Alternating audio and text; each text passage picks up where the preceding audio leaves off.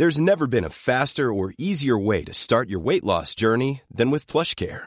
PlushCare accepts most insurance plans and gives you online access to board-certified physicians who can prescribe FDA-approved weight loss medications like Wigovi and Zepbound for those who qualify. Take charge of your health and speak with a board-certified physician about a weight loss plan that's right for you.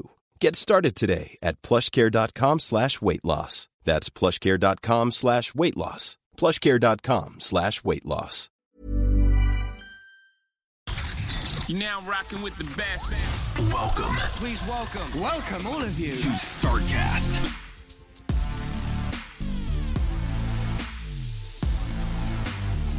Kreativität, meine Cultural Affinität für diese ganze Street-Branche, die ja auch wächst wie Sau. Das ist ja irgendwie nicht mehr ein kleines Nischending, sondern Hip-Hop ist ja die prägende Kultur der Jugend. Absolut. Ähm, und Tims Know-how Food und dann auch noch, dass er diese Street Art, ich, ich glaube, da können wir was machen. Und dann habe ich ähm, ihn angerufen, habe ihm gesagt, ich habe da eine Idee. Er hat gesagt, das klingt sehr gut. Und dann habe ich quasi auf eigenes Risiko einfach mal drei Monate rein investiert und habe das Packaging mehr oder weniger, wie es jetzt vor dir steht, so fertig gemacht und habe es dem äh, Tim dann präsentiert. Und da war uns, glaube ich, beiden klar, dass das Ding irgendwie Beine hat. Ja? Liebe Startcast-Fans, willkommen zurück zu meinem kleinen Nischen-Podcast.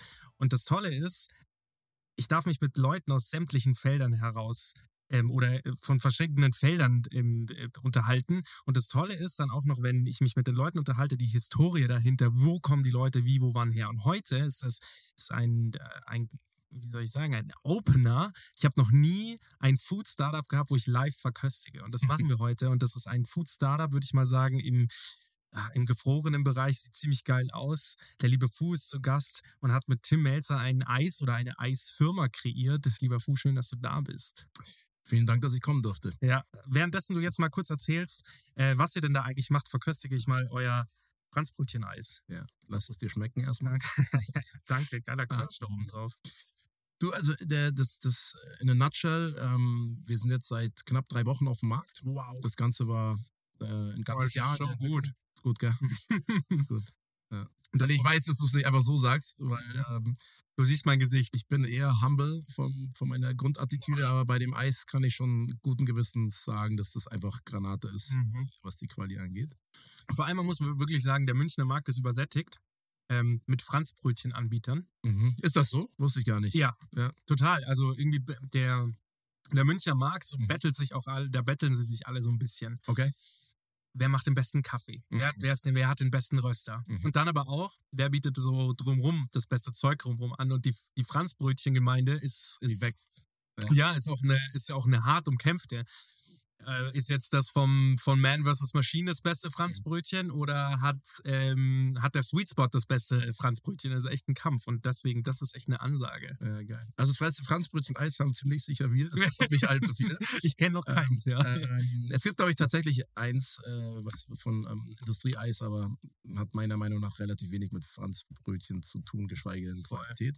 Aber ich will jetzt auch keine Shots hier feiern gegen andere, sondern ähm, freue mich, dass wir so eine schöne Qualität haben. Mhm. Tatsächlich ist Franzbrötchen auch ähm, der absolute Topseller gerade. Das ist unsere Hero-Eissorte. Sind wir auch ein bisschen davon ausgegangen, weil der Tim natürlich auch eine Historie mit dem Thema Franzbrötchen hat. Ah, hat er? Hamburg, genau. Er hat ja diese Franzbrötchen-Creme auch entwickelt Mhm. die ich auch jedem äh, sehr empfehlen kann. Die gibt es nur meistens nur in der Bullerei zu kaufen, weil die sie dort einfach kochen, verkochen und abfüllen. Ähm. Mhm. Aber er hat quasi das Franzbrötchen als Brotaufstrich äh, an den Start gebracht. Mhm. Ist unfassbar umami, das Zeug. Also da kannst du nicht aufhören zu fressen. und äh, da ist natürlich auch was von der Rezeptur ins Eis mit reingeflossen. Deswegen ähm, war das schon äh, war, zwar, war zwar ein Ritt, das so hinzubekommen, wie wir es wirklich haben Mhm. wollten, weil für den Produzenten war das natürlich gänzlich neu, diese Geschmackssorte. Ja. Aber ich bin äh, unfassbar happy mit dem Outcome und die Resonanz, die wir in unserem noch frühen Social Media Auftritt haben, ähm, kommt wirklich überwiegend extrem positives Feedback zurück. So, jetzt lass uns mal von vorne anfangen. Yes. Wie hat das Ganze überhaupt angefangen? Wo kommst du her? Wie, ich meine, die Verpackung sieht auch schon nicht, nicht normal aus. Also, das ist jetzt kein Eis, wie, wie man von Otto Normalverbraucher kennt. Es gibt ja schon ein paar so Eis. Äh, ähm, Startups, die, die man auch so kennt, oder Eisfirmen, die man so kennt. Hier auch in München gibt es das eine oder andere, die, die da auch ganz gut in den Massenmarkt gestartet sind. Korrekt. Ähm, wie kam das bei dir zustande? Was hast du vorher gemacht? Mhm. Ähm, kommst du aus dem Lebensmittelbereich? Also ich, ich fange mal bei ähm, ganz vorne an und versuche das so, so, so schnell wie möglich durchzuerzählen. Also nach einer ganz überschaulichen Schulkarriere mit viel Nachhilfeunterricht habe ich es irgendwie ähm, Abitur geschafft, bin Mhm. dann äh, nach Augsburg zum Studieren gegangen und bin eigentlich vom Berufswesen promovier promovierter äh, Betriebswirt. Aber kommst du aus München Ich, ich komme aus München, ja. und bist dann nach Augsburg zum. Ich bin born and raised, habe äh, zehn Jahre in Südafrika gelebt, aber Hm. äh, bin eigentlich äh, Urmünchner, auch im Herzen. Äh, also lass auch wenig auf meine Stadt kommen. Ähm, bin dann nach Augsburg zum Studieren, weil die so ein bisschen Wirtschafts- und Sozialwissenschaften hatten. Das war ein leicht abgewandelter Zweig, den ich ganz interessant fand. Mhm. Und ähm, entgegengesetzt meiner Schulkarriere war ich gar nicht so schlecht in der Uni und habe dann irgendwie ein Prädikatsdiplom gehabt und habe dann gesagt, hey, irgendwie will ich jetzt noch die Extrameile gehen. Hat einen wahnsinnig geilen Professor, der leider jetzt verstorben ist, aber der mir auch äh, das ähm, auf eine sehr coole Art und Weise zugänglich gemacht hat, noch zu promovieren. Und habe dann in einem sehr Lifestyle-bezogenen, mit einer Lifestyle-bezogenen Thematik, die auch, äh, damals war ich schon in, ähm, beruflich auch aktiv, das, hat, das ging irgendwie Hand in Hand, da habe ich gesagt, Mhm. jetzt setze ich da irgendwie den Doktortitel noch drauf, das, das kann irgendwie einen weiten Weg gehen und ähm, äh, alleine schon irgendwo, äh, wenn ich so rumlaufe, wie ich rumlaufe und dann am Ende sagt immer Dr. Boschi ist, äh, allein der Gag ist es mir schon immer wert. Ja. Das waren mir die zwei Jahre Arbeit ähm, wert. Genau, so habe ich angefangen ähm, und arbeite schon ähm, sehr lange. ähm, Da kommt auch das Packaging von dem Eis mit ins Spiel. Ich komme ja klassisch aus dieser Streetwear-Branche, Street American Sports Culture-Branche. Ähm, spiele seitdem ich 13 bin, äh, also jetzt habe ich, jetzt bin ich retired, aber ähm, habe fanatisch Basketball gespielt, war halt wirklich noch Generation vor Internet, der über Teletext irgendwie NBA-Ergebnisse angeschaut hat und ähm, bin halt mehr und mehr wirklich kulturell in meinem Herzen verwurzelt worden mit eben Sportkultur, amerikanischer 90er Jahre Kultur und dann irgendwann ist das Hip-Hop ins, Spiel, ins ähm, Spiel gekommen bei mir und äh, da ich mich halt verliebt auch in diese Kultur. Wie gesagt, das war ja damals alles noch sehr nischig und etwas anders wie heute. Ähm, und äh, aus diesen Interessen heraus, also ein paar berufliche Stationen gehabt, aber mein, mein wichtigster beruflicher Schritt war dann, äh, zusammen mit meinem ähm, damaligen Partner, dem Duki, zusammen das ähm, Streetwear-Label Beastin zu gründen. Das war hier aus München geboren, ähm, hat angefangen als komplettes Nischending. Es ist auch ehrlich gesagt immer ein Nischending geblieben, aber für eine Brand, die hier zwei Jungs aus München kreiert haben, haben wir schon ein bisschen Buzz gemacht. Also ich würde mal behaupten, dass wir die ersten waren, äh, also die, die Uronkel quasi ähm, dieser deutschen äh, Hyped Street-Bewegung. Also wir haben Zu 100 Prozent. ja, du hast das ja. Ich kann's, ich kann's, Du- du ähm, kannst- aus meiner Vergangenheit ja. kann ich das heraus sagen. Ich habe 2010, 11, 12 in einem Store gearbeitet, hier in München, 874, meines Erachtens ein verkannter Store. Ähm, wäre er jetzt, gäbe es den jetzt, wäre das wahrscheinlich der Hype-Store überhaupt. Ja. Ein, Laden komplett in schwarz, ähm, aufgezogen mit äh, tollen Leuten, die dahinter auch gesteckt haben. Hat sich aber halt einfach nicht so getragen, wie es war. Aber da hatten wir eben auch Beastin, da hatten wir auch BSDN. Und da weiß ich noch, da waren wir so mit die Ersten, die das verkauft Ja. haben. Da hattet ihr noch keinen eigenen Laden, da- da gab es noch keine Fläche. Da waren wir so mit die Ersten. Und ich kann mich noch an diese Anker-Shirts erinnern. Mhm. Ähm, ganz fantastisch. Und auch so die ersten Umschläge, die ihr auch gemacht habt, die waren ja nicht, das war ja nicht einfach war ja nicht einfach klein, sondern die Leute, die ihr auch hattet mit Franck Ribéry und, Ja. und den, und, und den College-Jacken, das war schon Rundumschlag und ihr hattet immer gute Leute dabei. Deswegen, ähm, wenn du das so humble sagst, ihr habt ein bisschen Buzz gemacht. Mhm. Ich glaube, ihr habt, ihr seid eingeschlagen und Auf- also, war groß. Image-technisch definitiv. Ja. Umsatztechnisch war das natürlich ein anderes Game. Also der, Schön, dass du das so erzählst. Und ich konnten ähm, äh, nie wirklich unsere Miete von diesem, von Beastin, von der Brand zahlen, zumindest nicht wie es damals war. Wir Ja. haben ja alles gleich reinvestiert. Mhm. Wir haben ja keinen Cent äh, Fremdkapital genommen, sondern haben uns, glaube ich, von, von unseren Eltern irgendwie das Stammkapital äh, geliehen für die GmbH-Gründung, haben das dann umgehend zurückgezahlt, nachdem wir die ersten Sales hatten und Ja. dann, dann haben wir einfach gewirtschaftet. Aber das Thema, das du ansprichst, natürlich dieses Seeding, was jetzt heute mit Influencer-Marketing etc., das gab es ja damals alles gar nicht, sondern Mhm. wir sind halt wirklich den den OG-Weg des Influencer-Marketings gegangen und haben beim Splash Festival halt vor den Zelten so lange gestanden. Also erstmal hat der Duki irgendwie noch den, äh, den kroatischen oder serbischen Türsteher am VIP-Bereich auf, auf serbokroatisch überredet, dass er uns reinlässt. Das hat dann oft geklappt. Und dann standen wir da wirklich zum Teil im Regen und haben halt gewartet, bis, keine Ahnung, Break One oder Nas oder wer es auch immer war, aufgeladen und haben dem versucht, eine Kiste in die Hand zu drücken. Also wirklich so ein Hardcore-Grind. Wir hatten aber das Glück, glaube ich, durch ein sehr authentisches, ehrliches Auftreten und auch durch super Produkt, und das widerspiegelt sich jetzt, glaube ich, auch in dem Eiscreme-Projekt, dass wir ähm, einfach doch einen hohen Anklang gefunden haben. Also wir hatten wirklich A-List-Celebrities, die das dann tatsächlich auch getragen haben. Es ist ja gang und gäbe, dass diese Jungs Klamotten mit überhäuft werden. Aber Mhm. unseres sind dann immer wieder aufgetaucht. Und dann hatten wir wirklich von ASAP Rocky, äh, Odell Beckham Jr., Wiz Khalifa, Ludacris hat als äh, damals auf dem Frauenfeld als Hauptact auf der Bühne getragen. Er hat sogar gekauft in einem Laden ein Shirt von uns. Und dann kam irgendwie eins zum anderen und gesagt, hey, da haben wir jetzt irgendwie einen Treffer gelandet, ja. Aber hatten von Wirtschaften so mittelmäßig viele Ahnung. Das ist, das ist ja auch interessant, dass du das sagst. Das ist eine spannende Geschichte, die kann man vielleicht mal auf einem anderen Papier erzählen, Mhm. was halt der Schein ist und was halt das Sein ist, so nach, nach hinten raus. Aber man muss halt eine Sache da auch sagen, und ich glaube, das ist das Schöne, was man jetzt auch bei dem Eis spürt.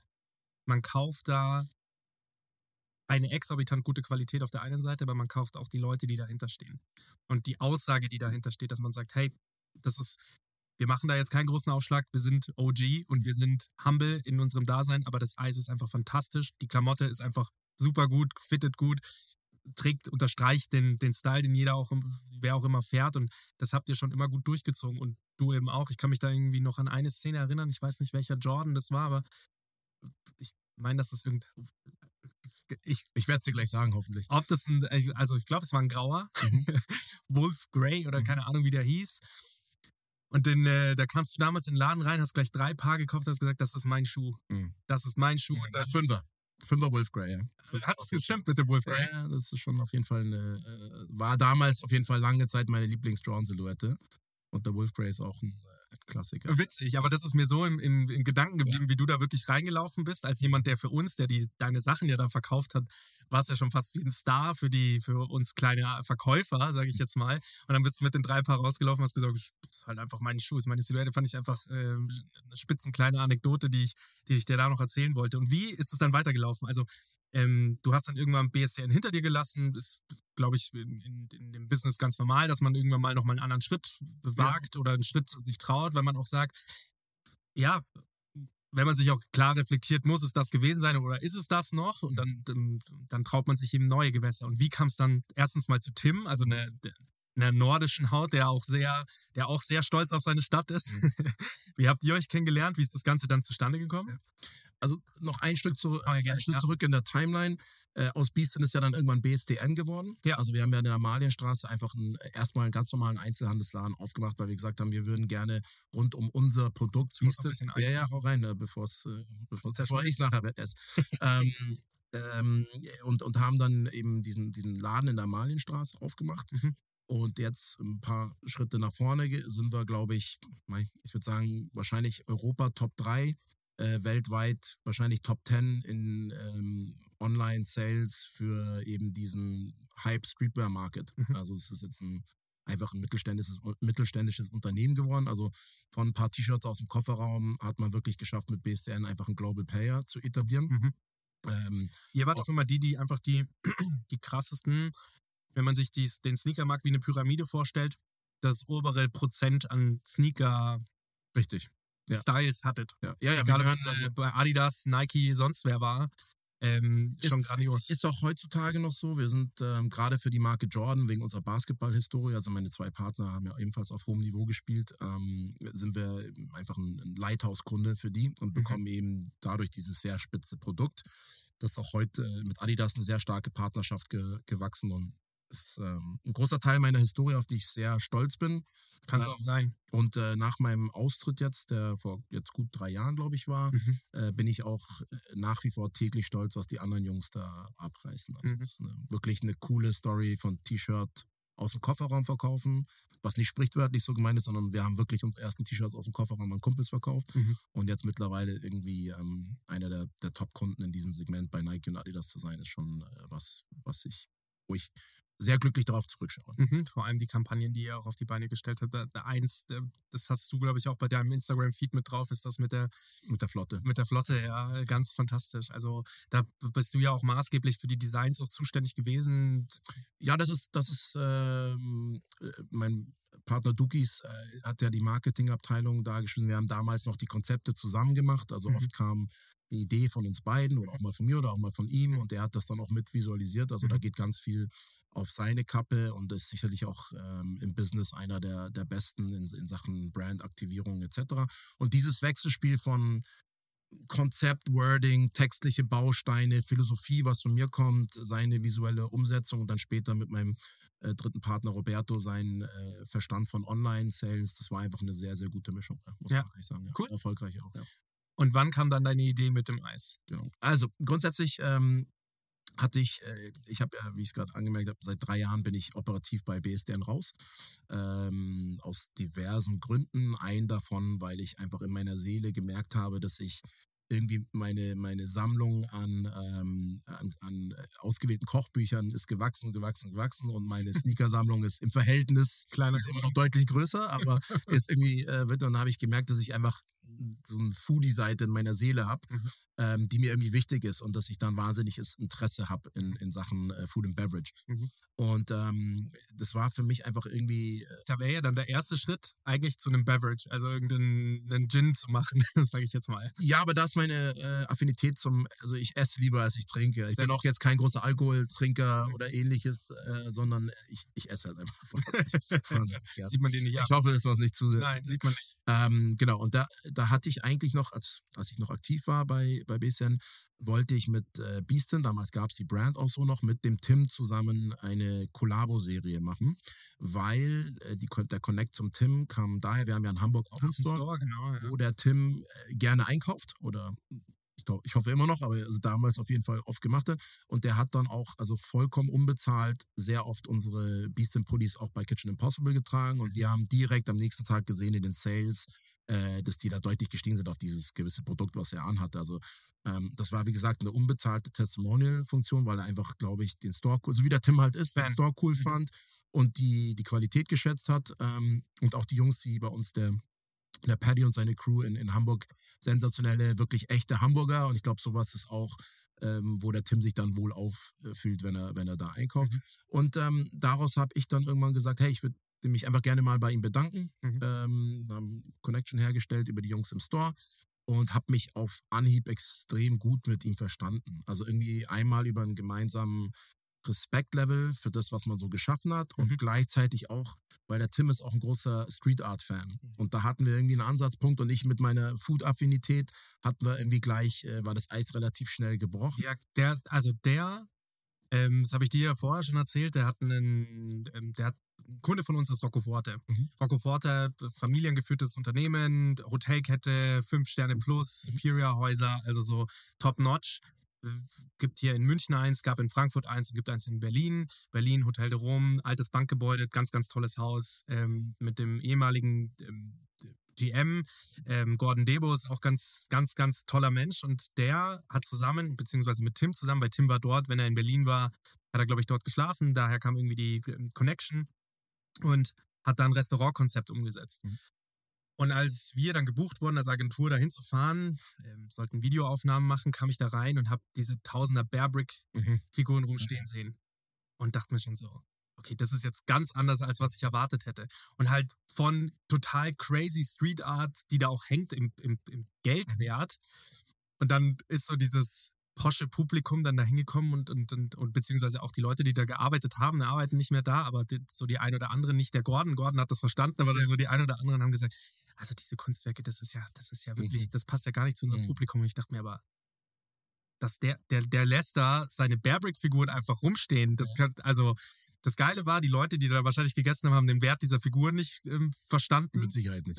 Und ich dachte mir, der lässt da ungefähr so Figuren rumstehen, die so im Wert so zwischen 5 und 8.000 Euro kosten, die kleinen, die 400er. Und ich fand das ganz klasse. Und da hatten wir auch so einen Aufhänger, weil daran, das war so der erste Moment, wo wir uns getroffen haben, war bei so einer Bearbrick-Figur, er ist dran vorbeigelaufen und dann habe ich gesagt, boah, die ist geil. Dann hat er zu mir gesagt, er hat noch eine größere im Garten stehen. Mhm. Ja, ja. Also deswegen kann ich nur unterschreiben, ähm, lieber Tim, falls du den Podcast hörst, ähm, Grüße gehen raus, du bist echt ein ganz feiner Kerl. Ja, also wie gesagt, das war, das war, ähm, habe ich auch gleich gesehen, weil die stehen ja jetzt alle in der Bullerei bei ihm in seinem Lokal. Auch ein geiler Laden. Mega geil, mega auch essenstechnisch äh, brutal.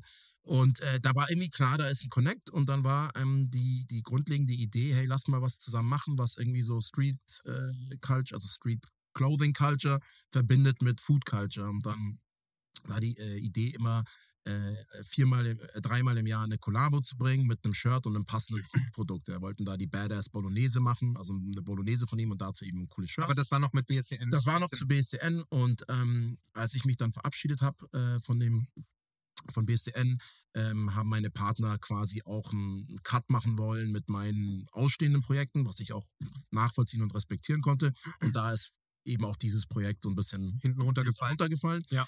Und ähm, da ich mich aber so gut mit ihm verstanden habe und es war auch immer, wie gesagt, vorhin schon gesagt, mein Traum, so ein bisschen in der Food and Beverage Welt was zu machen, habe ich gesagt, ey, das, das ist zu guter Kontakt und da war der Vibe zu gut. Ähm, ich habe dann selber ein bisschen Pause gebraucht, um mich da nochmal kreativ zu sammeln. Mhm. Bin dann nochmal auf Tim zugegangen, haben wir nochmal das ganze Thema aufgerollt. Da ging es auch wieder um diese Barbecue-Soße Mhm. und ähm, waren aber dann nicht mehr so, es war irgendwie alles nicht mehr so greifbar, weil die Verkaufsplattform BSDN war ja irgendwie weg. Dann haben wir gesagt, wie machen wir das? Und irgendwann hieß es hey, lass das jetzt einfach machen. Wir, er hatte eine alte Metzgerei, zu der er Zugang hatte, und gesagt, wir machen einen Pop-Up-Store rund um diese Barbecue-Soße. Und dann haben wir ähm, so geredet, ja, vielleicht machen wir das dann mit der Bolognese bei einem alten äh, Pizzaler.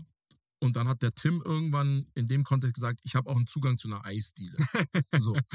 Und dann habe ich eine. Aber ihr habt all diese Konzepte umgesetzt. Barbecue Nein, gar nichts davon. Gar nichts. Das war alles noch ein Paper. Und dann hieß es, jetzt lass endlich mal machen, wir labern so lange schon drüber. Mhm. Und dann hat er gesagt, ja, dann lass es halt irgendwie mit Kleinstauflage und ähm, also war ein totales Nischending. Also, ich- aber ich wollte es unbedingt machen, er Mhm. wollte es machen, und dann gesagt, okay. Und dann, so ist es bei mir meistens ähm, glücklicherweise, dass ich so, so ich nenne es jetzt mal Geistesblitze.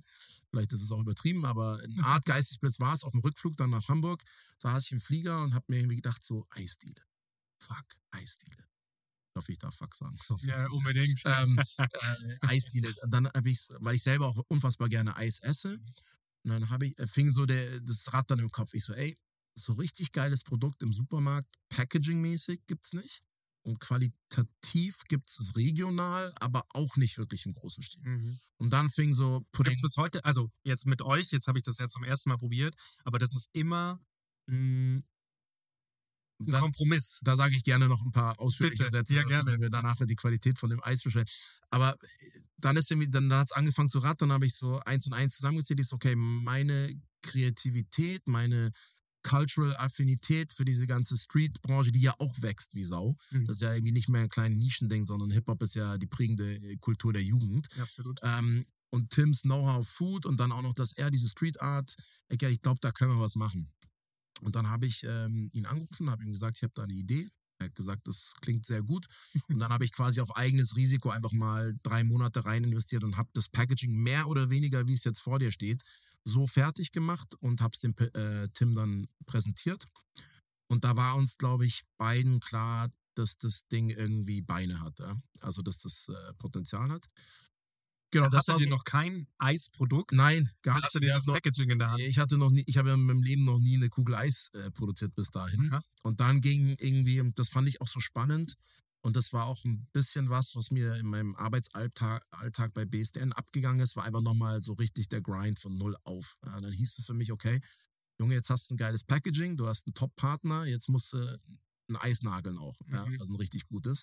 Und dann habe ich mich wirklich angefangen, ähm, über Freunde gefragt, hey, kennt ihr jemand? Mein erstes Treffen war mit so einer äh, großen Bäckereikette aus Wolfratshausen, die auch Eis anbieten, eigenes. Mhm. Mich mit dem getroffen, ganz netter äh, bayerischer Herr. Er hat gesagt, du ist, du ist zu groß für mich, das, das, kann ich nicht machen.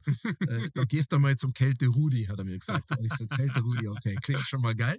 Und das Kälte Rudi ist quasi der Lamborghini unter den äh, Deutsch, äh, deutschen Eismaschinen. ja, dann bin ich da gefahren, die sitzen irgendwo hinter Mannheim, Mhm. auf den ihre Messe, habe das vorstellig gemacht, habe das gezeigt.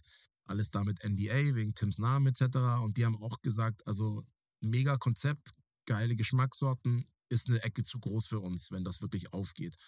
Und die haben mich dann zum meinem äh, mittlerweile sehr geschätzten Partner auch in, äh, dieser, in diesem Eishockey zum, zum guten Herrn Höhn nach äh, Berlin geschickt. Wenn es einer kann, dann ist es der Herr Höhn, aber den müssen sie überzeugen, weil denen geht es geschäftlich jetzt nicht schlecht und der braucht jetzt nicht noch einen Baustein, wenn er nicht wirklich dran glaubt. Ist es ein Eismaschinen, Eismaschinenhersteller Nein, oder es ist ein Eis, Eisproduzent, ein Eisproduzent? der auch äh, eine eigene Eismarke führt. Mhm. Ähm, und dann bin ich da vorstellig geworden nach einem guten Intro-Gespräch. Ähm, habe ihm das eben, das Konzept gezeigt, das Gepitcht, alles mit seinem ganzen Team. Hm. Und ähm, obwohl ich sage, die sind, die sind in Sachen Eismanufaktur brutal fortschrittlich. Ja, ist auch sehr geil, weil die sehr äh, auf Nachhaltigkeit schauen. Also die Mhm. komplette Manufaktur läuft CO2-neutral. Mhm. Das ist auch so was, das proklamieren wir nicht groß, weil wir irgendwie sagen, hey, tu Gutes und lass es dabei sein. Und im Hintergrund ähm, ist es einfach so, dass wir wahrscheinlich das most sustainable Eis gerade da im, im, im großen Stil im Markt haben. Steht aber jetzt nirgendwo wirklich außen drauf, weil das sollen die Leute sich irgendwie selber über so einen Podcast oder irgendwas raushören, aber wir wollen jetzt auch kein Greenwashing betreiben. Ist zwar kein Greenwashing, aber ja, you get the point. Wir Ja, das das- irgendwie nicht rausprogrammieren wie jeder, der sagt ja erstmal die Nachhaltigkeit, sondern wir machen es halt einfach und das ist auch Tims, glaube ich, Grundsatz, äh, und auch meiner. Na, wie immer bin ich dann bei ihm vorstellig geworden und ähm, obwohl, wie gesagt, diese, diese Manufaktur äh, da progressiv ist, ist die, die Crew so ein bisschen oldschool, sage ich mal, aber die haben dieses Konzept auch verstanden und haben da auch gesehen, äh, mit wem wir konkurrieren könnten Mhm. äh, im Markt und dass es da eine Chance gibt. Dann haben sie den Zuschlag gegeben und ja, dann ging es dran los. Äh, dann haben wir, ähm, Wann war das? das war vor, ich würde mal sagen, mittlerweile acht Monaten etwa Mhm. äh, drei Monate Packaging Design und dann haben wir eben mit dem Produzenten die ersten Schritte eingeleitet. Und dann äh, bin ich mit Tim dorthin gefahren zur ersten Verkostung. Und da, Jetzt bin ich War- gespannt. da sa das war geil. Äh, da saßen wir nämlich drin. Ähm, also eine, eine lustige Anekdote dazu, die ich mit Sicherheit erzählen darf. Äh, Tim ist halt Tim, ja, und ähm, wir saßen dann an so einem großen Tisch mit der, mit der kompletten Belegschaft und der Herr Höhn hat ähm, auch ein, ein, ich sag mal, ein Alter äh, und auch ein Standing, ist eine absolute Respektperson. Das merkt man auch äh, bei seinen Firmenangestellten, die sehr lange schon dabei sind. Ähm, und da ist natürlich alles per Sie etc., äh, wie es sich auch für einen guten preußischen Kaufmann gehört. und äh, innerhalb von zehn Minuten hat Tim von Herr Höhn auf der Alte geswitcht und hat ihm gesagt, der Alte weiß ja gar nicht mehr, wie das also in seiner Art halt, wie Mhm. er sagt. So, dass alle erstmal so leicht schockiert geschaut haben, hat der Herr Höhn aber selber gelacht. Und dann war klar, okay, das Eis war da auch nochmal gebrochen. Eis gebrochen. Ja, ja, Im Tim ist Tim und Wortes. und äh, das ist ja eben seine Aura, die der in so einen Raum bringt, wo du einfach dann auch gar nicht jetzt auf so einen äh, anscheinlichen Fauxpas da irgendwie böse sein kannst, sondern Das hat er sich auch erarbeitet. das hat er sich erarbeitet und man weiß auch, wie er im Herzen ist, glaube ich, mittlerweile und deswegen kann er auch sich sowas erlauben. Auf jeden Fall ähm, waren wir dann beim Tasting und dann war relativ schnell klar so, okay, ey, das wird was. Ja. Musste natürlich viel Feintuning betrieben werden, vor allem bei den spezielleren Sorten, aber es war glasklar und da habe ich natürlich das wahnsinnige Glück. Ich denke, ich verstehe was von Essen, aber äh, Tims Taste Buds sind halt nochmal ein ganz anderes Level. Also, äh, ob er jetzt auf Sterne-Kochniveau kocht oder, oder nicht, das ist eine Sache. Sagt er ja auch selber, sieht man ja auch bei Kitchen Impossible. Aber Geschmacksnerven und Geschmack gibt es, glaube ich, wenige, die ihm das Wasser reichen können. Und da hat er eben auch diese Nuancen rausgeschmeckt und da wurde dann erstmal eine Dreiviertelstunde über das Pistazieneis philosophiert, wo ich halt daneben saß, okay, krass, das habe ich jetzt nicht rausgeschmeckt. und dementsprechend, ja. Da muss man aber auch eine Sache sagen, dass da rechtfertigen sich auch ganz viele meiner Freunde, die auf einer sehr, also ich meine auch, dass ich ein gutes Gastroverständnis habe, aber ich habe ein Gastroverständnis. Das heißt nicht, dass ich hinter die Kulissen blicken kann.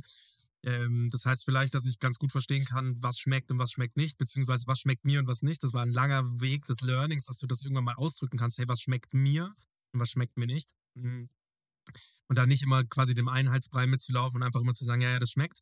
Und weil du das gerade gesagt hast, ob er jetzt Sternenniveau hat oder nicht, das ist auch immer eine Frage der Wirtschaftlichkeit. Also Absolut, ja. die Bullerei, wenn das ein Sterneladen wäre, wäre nicht so wirtschaftlich, wie, wie, wie es jetzt ist, Mhm. weil du deutlich mehr Personal brauchst ähm, hinter den Kulissen, was deutlich teurer ist, weil das ist klar, das ist das Einzige, was ähm, richtig brennt. Und da habe ich auch schon den ein oder anderen Talk mit einem mit einem Gastronomen geführt, der irgendwie einen Stern hat Mhm. und sagt, ey, ab dem zweiten Stern wird's richtig eklig, was die Zahlen angeht. ja voll, ja. Und dementsprechend kann es auch einfach weise gewählt sein, keinen Stern zu haben. Also ähm, hier in Giesing, einer meiner Lieblingsläden, der Dantler, ähm, meines Erachtens ein Laden, der längst einen Stern verdient hat, der wahrscheinlich auch immer darauf eifert, die, lieber Jochen, wenn du mich hörst, ähm, du hättest ihn verdient, das weiß er auch, aber der sagt halt auch, ey, so kann er halt mittags ohne Shishi einen Service schicken, Pastrami-Sandwich machen und halt auch mal was verkacken ähm, wenn es was, wenn es mal nicht so gut läuft. Und bei dem Stern ist es halt gleich ganz anders. Und ähm, bei euch beiden, das Produkt, das Endprodukt ist jetzt echt äh, seinesgleichen. Erzähl mal so ein bisschen, wie ist denn der Eismarkt sonst in Ja. Deutschland aufgestellt? Genau, da ist ein wichtiger Punkt. Also unser, wir haben ein paar USPs, glaube ich. Äh, Geschmackssorten habt ihr Strawberry, Lemon, Basil, Pistazie, Schoko, Vanille und äh, Franz- Franz. Genau, das sind die also äh. Strawberry Balsamic, also die richtigen Titel sind Strawberry Balsamic Blast, Lemon Basil Bash, Pure Vanilla, Chocolate Deluxe, Franzbrötchen und äh. White Choc Pistachio. Pistachio, genau. Und ähm, also grundsätzlich erstmal zu den Geschmackssorten. Mhm. Könnt jetzt über jeden Roman erzählen, möchte ich aber nicht. Aber uns war es wichtig, vor allem Tim ist halt so ein super, äh, der, der ist ja auch ein Verfechter der simplen Klassikerküche. Und deswegen war das erste Mission war Vanillenageln. Ja? Also du brauchst ein geiles Vanilleeis. Mhm. Und das ist bei unserem, ich würde jetzt mal behaupten, ich glaube, Ist euer Franzbrötchen ja schon geiles Vanilleeis. Genau, das ist auch die Basis für das. Nur das, das Vanilleeis ist ähm, bei uns, das ist äh, dermaßen geschmacksintensiv Mhm. Und cremig. Zu der Cremigkeit komme ich auch gleich nochmal. Aber alleine vom Geschmack her, da sieht man halt den Unterschied und da hat der Tim auch sehr viel Feedback gegeben. Wir kommen da komplett ohne künstliche Aromen aus. Also normalerweise, wenn du ein Vanilleeis, was extrem vanillig schmeckt, ist äh, Vanillin drin. Also ja. äh, ziemlich viel sogar. Mhm. Und bei uns ist es so, dass es, äh, wir verwenden Tahitiense, Tahiti Vanille, der echte Begriff ist Tahitiense Vanillebohnen, die nochmal ein gutes Stück teurer sind und auch nochmal eine gewisse Geschmacksintensität hat. Und davon tun wir relativ viel in unser Eis. Ja. Wie- Das ist, Wo liegen wir preislich bei so einem 500 ml? also unser, äh, UV, unser gewünschter UVP, den wir an die Märkte gegeben haben, ist 5,99. Was? Ja. Das Und äh, es gibt aber ähm, zur Marktstruktur sagen wir vielleicht später noch was, Ja, aber gerne. die Märkte äh, entscheiden das dann individuell. Mhm. Da hast du ja kein als äh, ähm, als Marke hast du ja keinen Einfluss drauf. Das heißt, ähm, es gibt ein paar Märkte, wo es bei 7,49 liegt. Viele haben 6,49, aber unser gewünschter Preis war 5,99 Mhm. und dieser Preis ist 1 Euro unter den Marktführer, Absolut. mit dem wir äh, jetzt in die Konkurrenz steigen. Ich will jetzt nicht sagen, dass wir jetzt schon Konkurrenten sind. Mhm. Vielleicht sind wir es auch mittlerweile schon im deutschen Markt. Was aber gehört hat, der auf jeden Fall oder die schon von euch. ich würde denken, dass sie schon mal, ähm, vielleicht auch schon mal probiert haben. äh, und und äh, da haben wir gesagt, wir wollen auch noch einen fairen Preis haben Mhm. und wollen, weil wir diese Preisspirale beim Eis geht ja immer hoch. Ihr wollt ja auch nicht auch von einer Brand. Ja. Und wir haben gesagt, nee, äh, so dass wir alle gut leben können, Produzent, Tim, ich und der Händler, äh, können wir immer noch. Wer ist diese 5,99 Brand? Von wem sprechen wir da? Also wir haben eine Exklusivvereinbarung mit Rewe. Aha. Äh, also wenn du von Brand, also Mar äh, Nee, ich meinte eure Konkurrenzbrand. Ach so. Also, wie gesagt, vielleicht jetzt schon vermessen von Konkurrenz zu sprechen, weil es halt eine globale Brand ist, aber wir messen uns da schon auch an Ben Jerry's. Also das ist irgendwo äh, vom Konzept des Eiscremes, Mhm. ähm, ist es schon auch eine Richtung, die wir, ich will jetzt in keinem Fall sagen nacheifern, weil wir haben einen ganz anderen Take auf unsere Ge Geschmackssorten. Aber wenn du mir jetzt sagen würdest, mit wem konkurriert der jetzt hier im Regal? Also, Es gibt die Eigenmarken der großen Supermarktketten, Mhm. äh, mit denen kannst du nicht konkurrieren, weil die sind auf einem anderen Preisniveau. Also Ja. liegst du bei 2,49 oder ähnliches, ist halt, ist halt White Label. Äh, und dann gibt's ähm, die beiden großen Hangdas und, äh, und, und ähm, Ben Jerry's. Ben Jerry's. Wobei einer von den beiden, der erstgenannte, glaube ich, ein bisschen Schwierigkeiten gerade hat. Und äh, deswegen messen wir uns natürlich oder unser Potenzial an, an Ben Jerry's. Nur ist halt, äh, haben wir da einen riesen Unterschied. Mhm. Und gleichzeitig, wo ich vorhin ansetzen wollte mit den USPs, unser größter USP ist der Geschmack und die Qualität. Und das war uns auch am aller, allerwichtigsten. Äh, und dadurch, dass unser Eis handwerklich gefertigt ist in Deutschland, Mhm. haben wir einen riesen Vorteil und das ist, dass wir ohne Luftaufschlag aufkommen. Weil Industriereis durch, äh, Industrieeis durch Rohre gepumpt werden muss und dadurch einen gewissen Luftanteil braucht. Und deswegen haben wir eben, das siehst du auch oft bei Tests bei Galileo oder ähnliches, zum Beispiel, habe ich letztens erst gesehen, äh, da- das, das absurderweise Lieblingseis der Deutschen ist ja immer noch, glaube ich, Cremissimo, die das dann verkaufen, da ist die Luft nicht leises Bullshit, weil es einfach nur die Hälfte vom Eis drin. Also du hast irgendwie eine 1-Liter-Packung, so eine Family-Packung und das ist am Ende 400 Gramm oder so. Don't quote me, ich weiß nicht, wie viel es genau ist. Aber bei uns ist tatsächlich, wir haben einen 500 Ihr Milliliter habt es irgendwo draufgeschrieben. Ja, wir haben vier- 460 Gramm. Das ist halt oben noch das bisschen Luft, Mhm. aber da ist keinerlei Luftaufschlag drin. Das heißt, wie es auch draufsteht, what you see is what you get. Und das ist eben auch diese Kompaktheit und Cremigkeit von unserem Eis, die man normalerweise nur aus der Eisdiele kennt, Mhm. Haben wir geschafft, äh, im Becher zu bringen. Da gibt es auch andere Marken, wie du auch gesagt hast, aus München, die das auch handwerklich machen. Mhm. Nur glaube ich, ist unser Produzent Stand jetzt der einzige, der das auch in einem größeren Stil so abfertigen kann. Wollte ich gerade fragen, die Massentauglichkeit, wie viel könntet ihr so produzieren, könntet ihr abrufen? Weil das ist ja das, wenn man so mit so Startups spricht, jetzt mal weg von der Tech-Branche, die keine Probleme haben, außer sie haben Server-Rechenleistungsprobleme, ähm, haben wir uns jetzt auch, ähm, später habe ich noch einen Podcast mit New Company, ich weiß nicht, ob du die auch kennst, machen so Schokoriegel, Ja, ja. t- coole Company. Ja. Und von, also along the way mit den ein oder anderen oder Spaces jetzt mit Crow, Mhm. die haben auch gesagt, hey, die haben deren Produkt, die haben das auf den Markt gebracht und es kam so gut an, dass sie nicht nachliefern konnten. Mhm. Problem habt ihr ja wahrscheinlich nicht, weil ihr anklopfen könnt und sagen könnt, hey, in Berlin Ja. bräuchten noch mal ein bisschen Menge, aber wie viel Menge könnt ihr so abrufen? Da spricht man ja wahrscheinlich auch in Tonnen. Ich kenne jetzt die Tonnenangaben nicht, weil wir immer in, in Bechern äh, Oder Mengen Becher. reden. Ja, oder Becher. Das sind schon, ähm, ich, ich will jetzt auch ähm, nicht unbedingt was zu den jetzigen Bestellmengen sagen, Ja. weil ich nicht weiß, ob ich das aus, aus äh, unserem Retail-Partner. Äh, oder sag mal, was dein Wunsch wäre. Ich sag mal so, wir, wir sind ja jetzt, wir haben den, den großen Vorteil oder ein Riesenglück, dass wir von 0 auf 100 eingestiegen sind, sondern wir, wir sind eingestiegen mit einer Zentrallistung bei, Le bei Rewe. Das ist krass. Normalerweise wäre ja der Gang irgendwie über ein paar Feinkostmärkte, sich langsam hochzuarbeiten, dann regional gelistet. Vor allem erstmal E-Commerce wahrscheinlich aufziehen müssen. Sowas, ja, bei Eis ein bisschen schwieriges Thema mit Versand etc. Geht Ja. aber auch, aber normalerweise gehst du den Weg über Feinkost dann hoch und wie Mhm. gesagt, dann kommst du bei einer Supermarktkette an. Mhm. Ja, dann, wenn du Glück hast, kriegst, wirst du da vorstellig. Dann musst du das Produkt überzeugen, dann hast du noch das Riesenthema der Marge und dann rückst du irgendwie in ein paar lokale Märkte rein. Ähm, und die meisten, so auch das Feedback der Märkte, schaffen es dann nie über diesen regionalen Schritt, weil sie es entweder margentechnisch nicht machen können oder äh, einfach die Logistik dahinter nicht haben. Oder das Produkt einfach nicht region äh, bundesweit gefragt ist. Mhm. Und da, wie gesagt, mit Sicherheit zum sehr, sehr großen Anteil auch mit Tims Namen, aber auch, weil wir bei dem Tasting äh, in der Rewe-Zentrale so extrem gutes Feedback bekommen haben, dass Mhm. die gesagt haben, das Ding brauchen wir in allen Läden. Jetzt gehen wir mal, jetzt haben wir viel über Tim gesprochen. Mhm. Und das ist auch, ist mir auch total wichtig, aber du sitzt ja hier. Was war dir denn eigentlich wichtig along the way? Hast du mal kurz zwischendrin gezweifelt oder hast du dann gesagt, ab dem Zeitpunkt, wo dieses, weil du bist ja diese ganzen Wege auch gegangen, du hast diesen ganzen, das hast du ja toll beschrieben, weil Tim ist mehr super eingespannt, aber wenn man den wahrscheinlich mal für was begeistern kann, dann zieht er auch mit und zieht er auch durch. Genau so ist es. Ähm, sonst wird er ja wahrscheinlich niemals seinen Namen da drauf schreiben. Und ich kann mir auch gut vorstellen, dass halt viele Gastronomie auch eure, euer Eis beziehen könnte, dass sie halt sogar, dass es sogar so weit geht, dass die sagen, hey, wir haben äh, Melzer Weiß auf der Karte. auf der Karte bi- bis, bis hin zu, wir haben einen eigenen Tisch damit kreiert. Also das kann ich mir gut vorstellen. Was war denn dein, dein, ja, deine Gedanken in den letzten acht Monaten Mhm. bis zu einem Jahr? Was war denn dir vor allem wichtig, was beim Endresultat? Und was ist dir, ähm, ja, was sind dir so für ein paar äh, ja, Hürden vielleicht sogar in den Weg gekommen, die interessant sind? Also da müsste meine Frau jetzt hier mitsitzen, die könnte mal von der, von der Achterbahn-Story dieser Eisproduktion erzählen. Also auch meine Gemütslage, wie es von super Hype zu echt schon depressiv war. Mhm. Es war ein ziemlicher Ritt. Ne? Es ging schon mal, ähm, ich fange mal von hinten an, mit dem Namen. Der Tim hatte noch nie seinen Namen auf dem Lebensmittelprodukt. Ah, Das ja. heißt, es ist für ihn auch eine Riesenentscheidung. Und dementsprechend haben wir auch sehr lange über das Namenskonzept gesprochen. Mhm. Äh, Was stand noch so zur Auswahl? Wir hatten mal, ähm, sage ich jetzt nicht, weil sonst klaut jemand. Ich habe es noch nicht geschützt, aber wir hatten noch einen zweiten guten Namen dafür.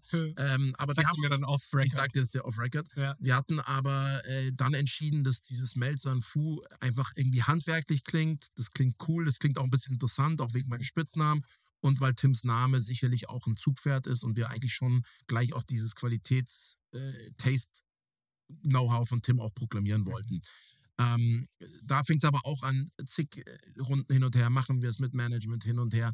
Dann ging es eben darum, können wir diese Mengen abbilden, können wir die Marge erreichen. Das war natürlich auch nochmal. Dann ging es um das Packaging, das zu beziehen. Also es gab mit Sicherheit zwei, drei Momente, wo das ganz kurz vom Kippen war, das, das Projekt. Und ich dann einfach gesagt, okay, ich habe jetzt zehn Monate intensiv Arbeit unentgeltlich reingesteckt. Mhm. Ähm, und das, das, das bricht einfach weg. Ähm, aber meine Erwartungshaltung war ganz am ehrlich, ganz Anfang, ganz am Anfang, sorry, ehrlich gesagt, einfach was Cooles zu machen im Lebensmittelbereich. Mit dem Tim zusammen, den ich persönlich feiere und den ich schon immer auch einfach als TV-Personality über seine Formate gefeiert habe. Mhm. Und ich hatte da jetzt nicht die riesen Erwartungen. Nach und nach in dem Prozess, ja, wo ich auch gesehen habe, ähm, die Connect Connections, die er auch hat in die Märkte etc., habe ich dann schon auch, bin ja irgendwie doch auch Betriebswirt, dann eins und eins zusammengerechnet und gesagt, hey, das könnte auch kommerziell richtig erfolgreich sein. Und jetzt ist es so angekommen, wo ich so überzeugt bin von dem äh, Pro Produkt, wie auch der Tim, dass ich sagen will, das Wichtigste ist, dass wir hier langfristig eine starke Brand werden und eine der Top-Eismarken, zumindest jetzt erstmal im deutschsprachigen Markt, Mhm. also Dach, Deutschland, Österreich, Schweiz. Äh, Wie wir jetzt darüber hinausgehen, auch Produktion, da wird es ein bisschen schwierig, aber selbst wenn wir uns etablieren im deutschsprachigen Markt und einer der Key-Player im Supermarkt Eiscreme-Bereich werden, Mhm. dann wäre das ein unfassbares Accomplishment und ich glaube, dass es nicht vollkommen unrealistisch, äh, diesem Ziel nachzugehen. Und was auch wichtig ist ähm, für mich bei der ganzen äh, Geschichte, weil da kommen immer mal so ein, zwei Kommentare, wo ich sage, äh, äh, Leute, ganz andere Baustelle. Wir sind nicht das neue Eistee und wir sind auch nicht die neue Tiefkühlpizza von irgendwelchen Influencern. Ja? Mhm. Ich will auch ja dann Erfolg gar nicht. Ich bin keiner, der andere Erfolgsstories runterrede. Ich finde das, was Kapi mitgemacht hat mit dem Eistee oder auch ähm, Shirin David. Sh- Shirin mit dem Eistee oder Joko. Pizzen. Der Joko ist ja ein bisschen was anderes, weil es schon sehr hochwertig seine Schokolade ist. Aber ich behaupte jetzt mal, diese Eistees sind jetzt nicht irgendwie qualitativ das Maß aller Dinge, Ja. aber sie sind sehr kommerziell und sie sprechen die Zielgruppe extrem gut an Mhm. und hats off to them, haben unfassbar viel Geld reingespielt. Nur wir wollen wirklich eine Eiscreme-Brand sein und das für die nächsten 10, 20, who, who knows Jahre und nicht jetzt nur ein One-Hit-Wonder, der irgendwie mit Melzers Namen und bla bla bla. Sonst hättest du doch deinen Namen auch nicht drauf geschrieben. Sonst hätte ich meinen, Wie gesagt, meiner ist natürlich der, der kleinere Part. Nee, das stimmt nicht. Denn nur, nur weil er zwei Buchstaben hat, ist er nicht der kleinere Part. Ich finde, und da muss man, das ist schön, dass du so humble bist, aber der Tim würde wahrscheinlich mir zustimmen und genau dasselbe sagen. Das ist 50-50. Und das hat nichts damit zu tun. Klar, Melzer vorne, das ist auch so ein bisschen Marketingfrage, wie verkauft man es und so. Man fragt sich dann schon, okay, wer ist denn dieser Fu? Dann, dann, dann, dann informiert man sich. Aber dein Name steht da genauso drauf. Das stimmt. Und das ist, ähm, warum sollte deine, warum sollte deine Crowd, deine Bubble weniger wert sein als nur, klar, Melzer hat deutlich mehr und keine Ahnung, in welchen Ländern der noch überall bekannt ist. Aber dein Name steht da genauso drauf. Deswegen nimm, lass dir das nicht, also nee, red red dich selber nicht klar. Ja, danke, das, das finde ich extrem nett von dir. Sagen mir auch immer wieder Leute. Ähm, aber ich bin auch irgendwo schon mein Leben lang Realist. Ich weiß, dass der Name Melzer da eine Zucker hat, aber ich habe ja über die USPs gesprochen. Unser erster USP ist die Qualität, Mhm. die sehr schwer nachzuahmen ist in einer größeren Menge. Mhm. Deswegen glaube ich, können wir uns da schon mal sagen, hey, da haben wir jetzt eine Duftmarke gesetzt, was schon in diesem Eissektor im Markt neue Standards setzt. Mhm. Also da bin ich auch gespannt, was andere Sorten machen werden, Mhm. weil, und so kriegen wir auch das Feedback, auch wenn das noch klein ist. Das ist qualitativ auf einem anderen Level. Mhm. Und ob dir jetzt die Pistazie süß genug ist oder nicht, Mhm. das ist eine Sache. Aber qualitativ ist es nicht wegzudiskutieren, dass das einfach ein cremiges, kompaktes Eisdielen-Qualitätseis ist. Und ähm, der andere USP, habe ich ja vorhin auch gesagt, dass Tims Name einfach zugehört. Und dann glaube ich schon auch, dass dieses Design und die CI, die ich rund um die Marke kreiert habe, ähm, auch nochmal einen Riesenfaktor spielt. Es ist einfach catchy, du Mhm. schaust hin, es sieht neu aus, die Sorten sind irgendwie innovativ und geil. Und dieses Wechselspiel plus den fairen Preis, glaube ich schon, dass wir jetzt vier Faktoren haben, die für langfristigen äh, Success im Markt auf jeden Fall äh, aufkommen können. Zu 100 Prozent. Was sind so deine Pläne für das nächste Jahr? Jetzt seid ihr gestartet vor, wann seid ihr rausgekommen? Wann war so Launch Ist, Date? äh, glaube ich, jetzt ziemlich genau drei Wochen her. Dreieinhalb Wochen. Krass. Wobei, äh, man muss sagen, wir hatten ein bisschen ähm, holprigen Start, weil wir flächendeckend gelistet waren. Wir das auch in Absprache mit unserem äh, Retail-Partner Rewe so kommuniziert hat. Es hat aber, wie es bei so einem Konzern manchmal auch ist, ein bisschen gedauert, bis Einzelmärkte abgezogen haben. Das heißt, glaube wir sind mittlerweile bei mit den Hauptsorten in über 3000 Märkten. Aber am Anfang haben wir halt es Gott sei Dank bis jetzt der einzigste Mini-Shitstorm, den wir bekommen haben. Leute, die verzweifelt gesagt haben, hey, wir sind 25 Kilometer abgefahren, äh, haben das Eis nicht gefunden. Und da haben wir dann ein bisschen äh, Wind aus den Segeln beim Marketing genommen, haben uns entschuldigt. Also ich, ich antworte auch immer noch persönlich auf jeden Kommentar, soweit ich kann, Mhm. weil ich gerade jetzt äh, das wahnsinnig wertschätze, wenn überhaupt jemand da 6 Euro für unser Eis zahlen will und das bereit ist zu probieren. Ähm, aber mittlerweile sind wir relativ flächendeckend. Also ich glaube, wir haben diese 3000er Marktgrenze, wo man sagen kann, das ist schon eine bundesweite Listung. nehmen die so ab? Pro Mal Äh, ungefähr? Das Keine, muss keine genaue Zahl das kann ich nicht disclosen. aber es sind schon zwei, drei Becher im Umlauf. Ah, sehr gut. Also jetzt, ähm, Also sprechen wir nicht mehr von einem- 3000 bis 6000 Becher. Zwei, drei. ähm, d- es ist äh, jetzt schon nicht mehr als Nischenprojekt, glaube ich. Ja. Ähm, Wäre wär der falsche Begriff schon dafür. Also Mhm. Ich komme ja aus der gänzlich anderen, weil du kennst ja meinen Wurz, wir haben ja schon drüber gesprochen. Ich war ja gehypt, wenn wir 200 T-Shirts verkauft haben mit Mhm. einem Motiv. Das war für mich schon krass. Ganz wert. andere, ganz andere. Als ich den Liga, ersten ne? Forecast gesehen habe, ich war da gerade im Urlaub, ich habe diese Mail 15 Mal gelesen, glaube ich, weil ich gesagt habe, habe ich was übersehen? Ja, habe ich Äh, habe ich, viel? äh, eine Null, habe ich drei Nullen zu viel? Also ich war wirklich Ja. positiv geschockt Ja. von diesem Forecast. Und das sind aber realistische Zahlen. Und das ist einfach, wie dieser LEH tickt. Und da war auch so, habe ich auch so, where have you been all my life? Ja, Mhm. also das war schon auch für mich geil, dann einfach mal Ja. zu sagen, hey, was für Dimensionen kann das Stell dir das mal vor, wenn ihr, und das ist ja eigentlich schlau, also es ist aus vielerlei, aus vielerlei Perspektiven finde ich das insgesamt ein schlaues Projekt. Erstens mal, Melzer hat, glaube ich, selber noch kein Eis in der Form so auf die Karte gebracht, sagt der Raue über ihn. Das ist das beste äh, Dessert, das er jemals äh, kreiert hat. Also das ist ja schon mal, wenn Raue das über ihn sagt, und das ist ja immer ein bisschen so der Witz da drum, aber finde ich, ähm, finde ich toll. Aber was ich auch genial finde, ist, ähm, das mag man vielleicht nicht unbedingt verstehen, aber ich finde es schlau, dass ihr im Winter launcht. Mhm. Eigentlich nicht klassischer Eismonat, Ja. aber erstmal zu testen Ja. und quasi diesen Welpenschutz mit der Jahreszeit Richtig. mitzunehmen, Ja. ist einfach klug. ist äh, ein strategischer Move gewesen. Also, Ja. um ganz ehrlich zu sein, wir wären gerne einen Monat später, also diesen Spätherbst hätten wir gerne noch mitgenommen. Aber ja, wir haben uns genau deswegen bewusst, weil da wird Platz im Sortiment Mhm. Und da kannst du rausragen. Da ist nicht jeder mit einer Sale-Aktion gerade. Franzbrötchen ist auch ein perfektes Ist ein geiles Wintereis, also überhaupt Pistazie ist eine gute Sorte, Ja. Vanille, also bis auf Strawberry und Lemon Basil kann man diskutieren, ist alles total wintertauglich. Mhm. Und das ist auch nochmal ein Riesenvorteil, den wir haben. Durch diese handwerkliche Herstellung können wir auch die Chargen einfach viel einfacher, können wir Mhm. sagen, nicht die Mindestabnahme ist XY äh, Becher, Mhm. sondern wir können das auch wirklich streuen.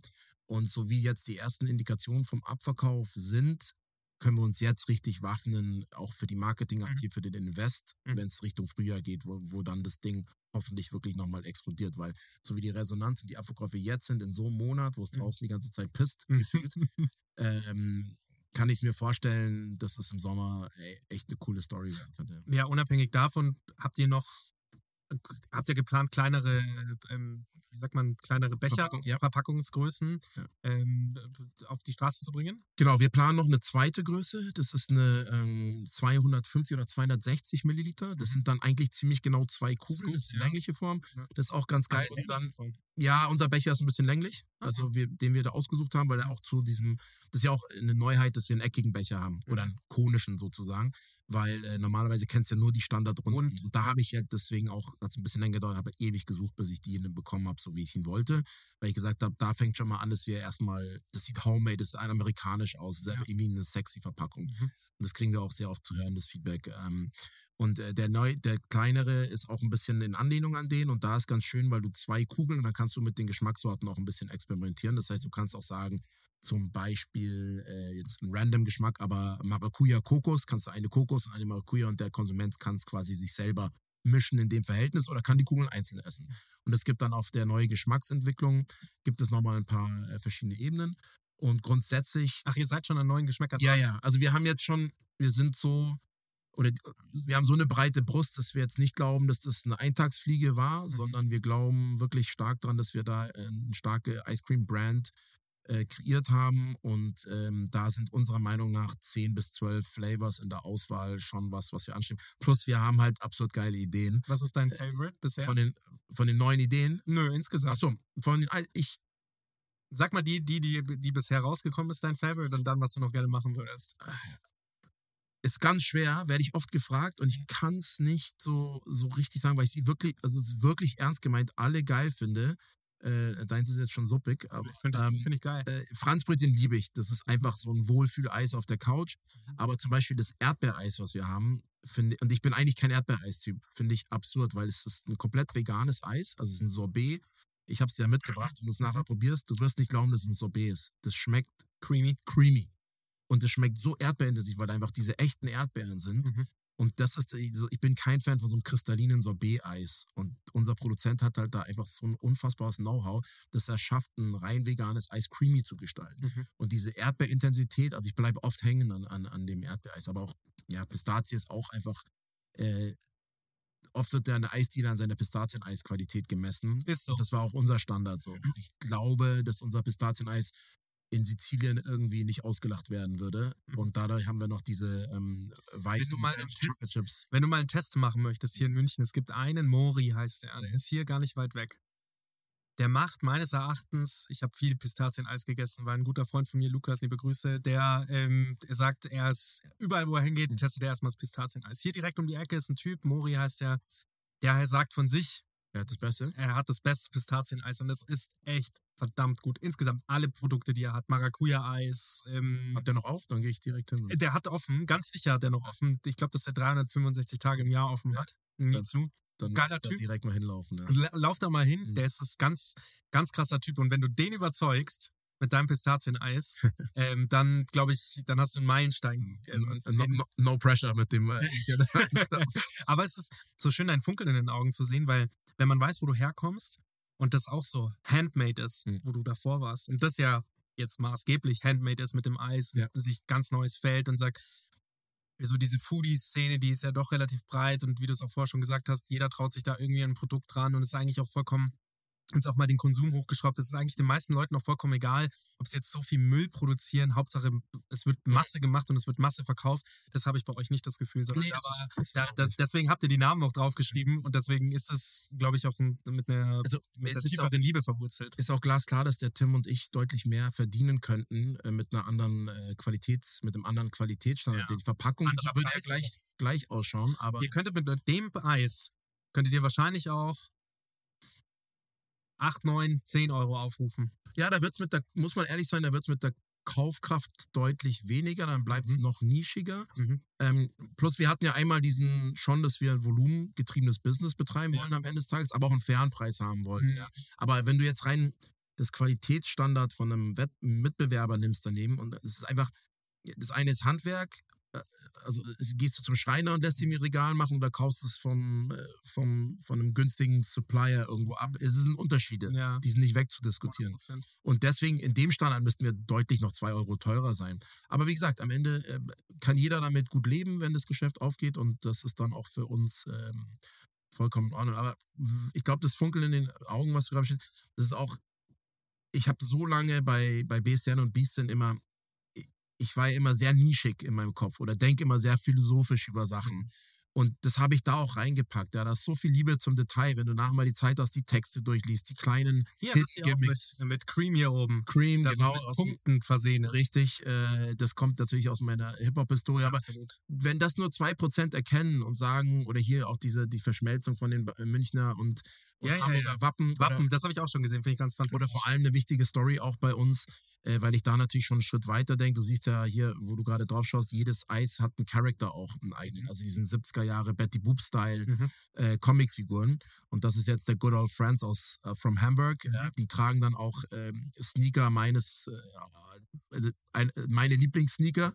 Sag ich mal, die sind ein bisschen abgefremdet aus IP-Rechten. Die waren deutlich äh, näher dran am Original. Ach, wirklich? Ja, mussten wir bei Ich meine, ich habe irgendwo eine, eine, eine Grafik gesehen, wo die, wo die näher dran war. Das kann sein, am Anfang waren sie noch näher dran, aber wir haben es jetzt ein bisschen verfremden müssen. Aber ein Kenner wird schon noch wissen, welchen Schuh er da anhat. Und diese, da denken wir natürlich auch ähm, an ein starkes Merchandise-Konzept, weil da natürlich meine Historie aus der Klamottenbranche wäre ich blöd, wenn ich es nicht machen würde. Plus, ich will es auch machen. Es ich habe dir ja selber auch Shirts mitgebracht. es gibt einen äh, Ben Jerry's Dank. Genau. Warum soll es keine Wa- Melzer und Fu Warum soll es vielleicht nicht ein Melzer und Fu Fünfer Jordan geben? dann, dann höre ich, sofort, dann hör ich sofort auf, dann mache ich den Mic Drop, wenn der kommt. Aber nee, ähm, da, da denken wir weiter, ja. Die, die eignen sich gut für, Mhm. für Vinyl Toys ähm, und und und. Also das ist, und das merke ich auch jetzt schon so ein bisschen an dem Engagement auf unserem, wir haben jetzt gerade mal 2500 äh, Follower, aber wir haben auch noch nichts Bezahltes gemacht oder ähnliches. Das ist Aber eh schon ganz man merkt, ja, ist gut für zwei Wochen. Und man merkt einfach dieses Engagement. Man hat Bock teil. Also das sagen auch die Social-Profis mit denen Es ist krass, wie viele Leute euer Lebensmittelprodukt reposten Mhm. und ein Lied drunter setzen. Also da merkst du schon so, Mhm. man hat das letzte Mal gesehen, dass einer irgendwie mit dem Lebensmittelprodukt, also außer jetzt vielleicht die Kids bei dem Eistee oder so, Mhm. irgendwie das so gefeiert haben und irgendwie zeigen wollen, dass sie Teil von diesem, ich nenne es jetzt mal Mini-Movement sind. Mhm. Und das, äh, das freut mich enorm, weil das wirklich meine Biesten Wurzeln, so von null auf sowas zu kreieren, so ein Brandbuilding zu betreiben. Und das ist mir abgegangen und das habe ich hier, glaube ich, ähm, ganz gut, äh, oder das haben der Tim und ich, jetzt in der Ich-Form, aber haben wir, glaube ich, äh, ganz gut geschafft. Ja, habt ihr wirklich. Ja. Wir sind schon am Ende unserer Stunde angekommen. Cool. Ich würde dich gerne nochmal einladen. Ja, Zu, ja. der, zu der zweiten Stunde. Also das Können ist die neuen Geschmackssorten dann, ähm, Äh, Ganz ehrlich, du bist ein unfassbar spannender Charakter hier aus der Münchner Szene. Wer an dir vorbeigekommen her ist bisher, der war, glaube ich, noch nicht tief genug in der Szene drin. Es ist toll, dass du es machst. Toll, dass du dich auch mit trotz Familie traust, quasi so ein Baby nochmal auf die Straße zu bringen. Ähm, was geil wäre, wären wirklich so Ice Cream Trucks. So ein bisschen. Auch das ist in Planung. Wir haben natürlich Dealen, Konzepte. Ähm, wir sind im Gespräch. Ah, ja. spannend mit einem, Konzepte. mit einem, ähm, mit einer Kaufhauskette klingt so mit einem Department Store äh, Konzept, vielleicht auch so äh, Store on Stores. Also da gibt es viele spannende Sachen. Mhm. Und die Möglichkeit möchte ich dort auch trotzdem, weil du es gerade gesagt hast, trotz Familie, äh, mich da auch äh, wirklich bei meiner Frau und auch meinem, meinem Kleinen, der ist zwar erst drei, der wird es nicht checken, aber den Klar checkt er Support, den Support, den die mir gegeben haben, dieses Ding neu zu starten, Mhm. ist ja auch nicht ganz risikofrei, steckt auch schon ein bisschen Geld drin. Mhm. Ähm, und einfach auch in den ganzen Höhen und Tiefen, wie oft meine Frau auch gesagt hat, hey, glaub an dich und glaub an das Ganze und ähm, also danke auch, äh, Babe, an dich, wenn du es irgendwann hörst, wenn du mich nicht schon eh genug äh, ertragen musst und haben musst. Äh, das ist also schön, dass du damit auch endest, weil ohne, bei meiner Frau ja genau das Gleiche. Wir haben jetzt eine knapp fünf Monate altige Tochter. Congrats. Ganz, äh, danke, ganz fantastisches Kind und bei der merkt man das auch total. Die kriegen das mit und mein älterer Sohn ist, äh, wird jetzt dann sieben. Alles, was der will, ist Zeit. Zeit Mhm. mit einem. Ja. Und man sagt schon, das ist schon auch ein kluges Statement, das man da bringt, wenn man aufsteht, soll es für einen gewissen Purpose sein. Es darf nicht nur sein, hey, ich möchte ein Vermächtnis schaffen für meine Kinder, sondern es muss auch so sein, dass man noch genug Platz und Zeit für seine Kinder hat. Voll. Weil das darf nicht das einzige Baby sein, das man hat. Und trotz alledem, glaube ich, kriegst du das gut unter einen Hut. Ich bin super gespannt, was alles passiert. Ich finde es geil, dass du, ich weiß gar nicht, ob es der erste Podcast ist. Ist der aller, das erste Mal, dass ich die Geschichte so jetzt, äh, also in, in so einem Rahmen erzähle und ich ähm, hab dir das ja auch geschrieben, als du mich da über Instagram äh, kontaktierst und ich bin da wirklich super dankbar auch Mhm. äh, für die Chance, das mal so erzählen zu können. Du warst the, the, the first Yes. to, und äh, wer weiß ja, was draus wird. Äh, vielleicht ist es ja irgendwann mal auch äh, was fürs Archiv. Ich hoffe. Ja, also vielen, vielen Dank für deine Zeit, lieber Cool, Flo. Sehr gerne. Echt, vielen Dank fürs Eis, vielen Dank für die Shirts, ähm, vielen Dank, dass sowas, dass sowas in München entsteht, dass man bei wirklich bei so einem Mini-Movement ähm, und das es geht einfach um coolere Connections, die man miteinander schließt und das meint man ja auch. Eis ist einfach so ein so ein Sommerding, so ein Gefühlsding, aber auch ein Winterding, einfach so ein Gefühlsding. Das Eis konsumiert man nicht, wenn ähm, so zwischendrin, sondern das ist ein, das ist ein, Es macht Leute glücklich. das Und macht Leute auch glücklich. nochmal so wirklich was- Kuchen. Ich weiß, wir sind am Ende, aber das ist auch nochmal geil für mich, ja, so, so sehr wie ich meine alte Branche geliebt habe, aber dieses too cool for school und Mhm. äh, der eine kann es kaufen und der andere nicht und weißt du, ey, das ist fucking Eiscreme, das ist von vier Jahren bis jeden. 84, kaufst dir im Rewe und sei glücklich und hab's auf der Couch und genieße es und wenn das ein bisschen deinen Abend besser macht, dann cool. Und das für eine breite Masse an Menschen, nicht mehr so, das sind jetzt so die ganz coolen, die hier irgendwie den Sneaker bekommen. Nee, das ist for everyone. Und es ist geil gemacht und qualitativ gemacht, aber ich freue mich, dass viele Menschen einfach eine Freude an dem Produkt haben. Das Danke für deine Zeit. gerne. Bis dann. Ciao. Cool. Thanks for listening to this episode of StartCast.